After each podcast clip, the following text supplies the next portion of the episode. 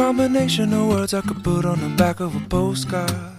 No song that I could sing, but I can try. 因为现在有机会认识很多人，有机会尝试，我们把更多精力放在找到对的人上，而不愿意跟一个人发展爱情。一切都越来越快，恋爱也是如此。我们希望更快找到爱情，社交软件会用各种各样的算法整理每个人的性格、爱好、职业，让人们更高效的迅速匹配。一个例子是，《纽约时报》的恋爱专栏作家曼迪曾发表过一篇文章，叫《令人迅速相爱的三十六个问题》。他讲述了二十年前的一个实验，让两个陌生人互问三十六个个人化色彩不断增加的问题，接着对视四分钟，看看这样做能否增进彼此的亲密感，并令两人相恋。在博客上的文章一般只有几千人会看，但那一篇文章有八百多万点击量。全国乃至全世界的伴侣们都开始尝试这些问题。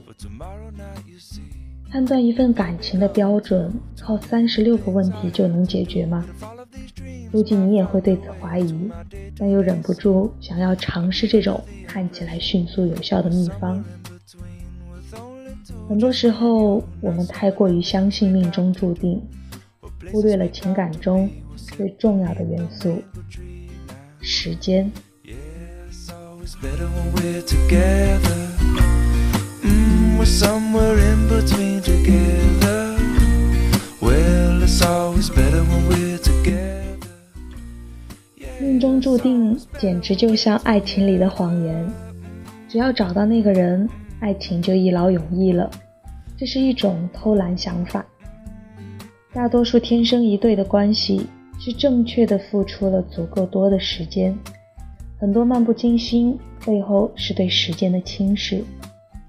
比如有些人认为誓言说一遍就够，仪式感以后再谈，实际上这是一种自负，自认为可以辜负时间，轻松的达到一生一世的效果。而认为情感会因为时间的流逝而必然减少，也是一种误解。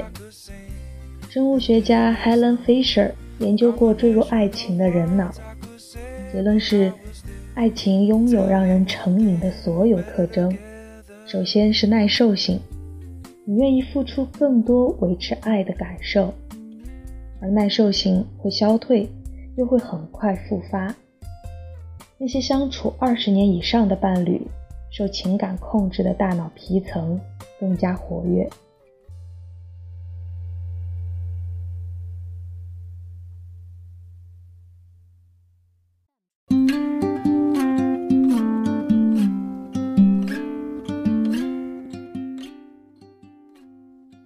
年轻人这样讲自己的恋爱史：我的每一段关系都不超过一个月，原因是。经过短暂的在一起的尝试，觉得彼此不合适长期陪伴。看起来他在高效的试错，实际上他却忽略了爱情中一个重要的事实：情感是脆弱的，时间是对它的反复增强。任何关系在一个月的时间内都表现不出长久的状态。对婚姻的恐惧，对长久关系的担忧。很多都是由这个原因造成的。两个人的长期关系需要时间，我们越来越不愿意付出的东西。得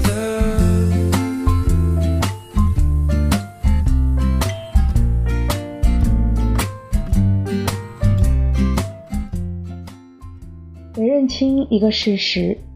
我们不可能在每一分钟里都是对方的最爱。虽然把目标定得高是好事，但对方总会或深或浅的让我们失望很多次，这是我们在充满喜悦的时刻所不能理解的。而时间给了我们理解的机会。洛丽塔的作者纳博科夫拥有一段被称为二十世纪的大作家中维系时间最长的婚姻。他与妻子薇拉的情感危机，很多时候是靠时间的力量化解的。薇拉说：“从几十年的认识里，我记得爱他的部分。”在一段关系中，你会经常使用“不过”这个词，它给人考虑周全的机会，而不是因为一时的高兴和一时的愤怒而开始或结束一段情感。在长久的相处中，你会碰到许多次“不过”，比如在你们爆发矛盾和争吵之后，你会想到：“不过，我们仍能令对方大笑。”不过，我们仍想一起去看我们最喜欢的乐队演出。一段时间过去，某天早上醒来，你发现自己仍然爱着对方。是时间给了我们说不过的机会。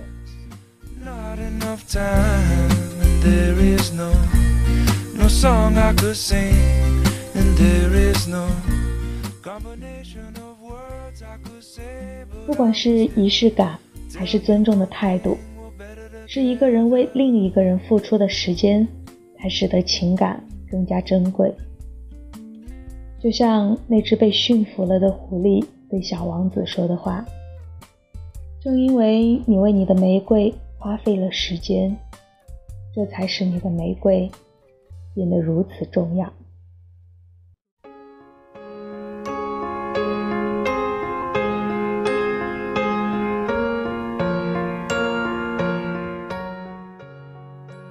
今天分享的这篇文章是来自新事项这个订阅号在八月二号发的一篇定制广告的文章，名字叫《是你花在我身上的时间让我变得更珍贵》。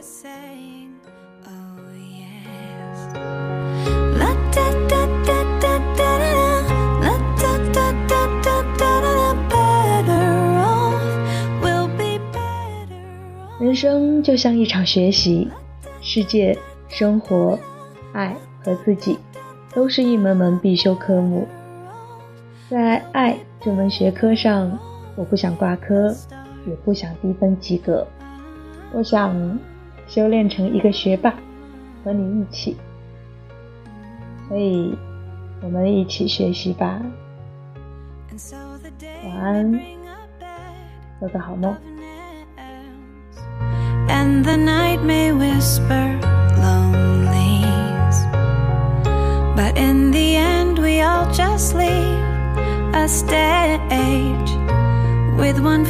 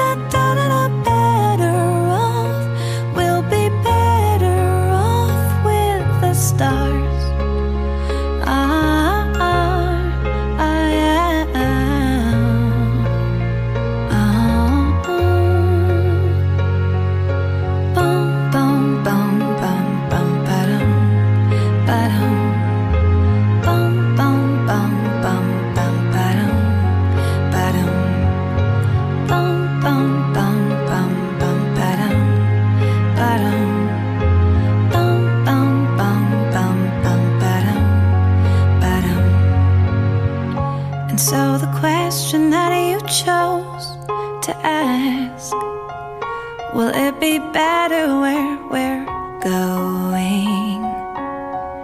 And though the answer I don't know for fact, still my heart is saying, Oh.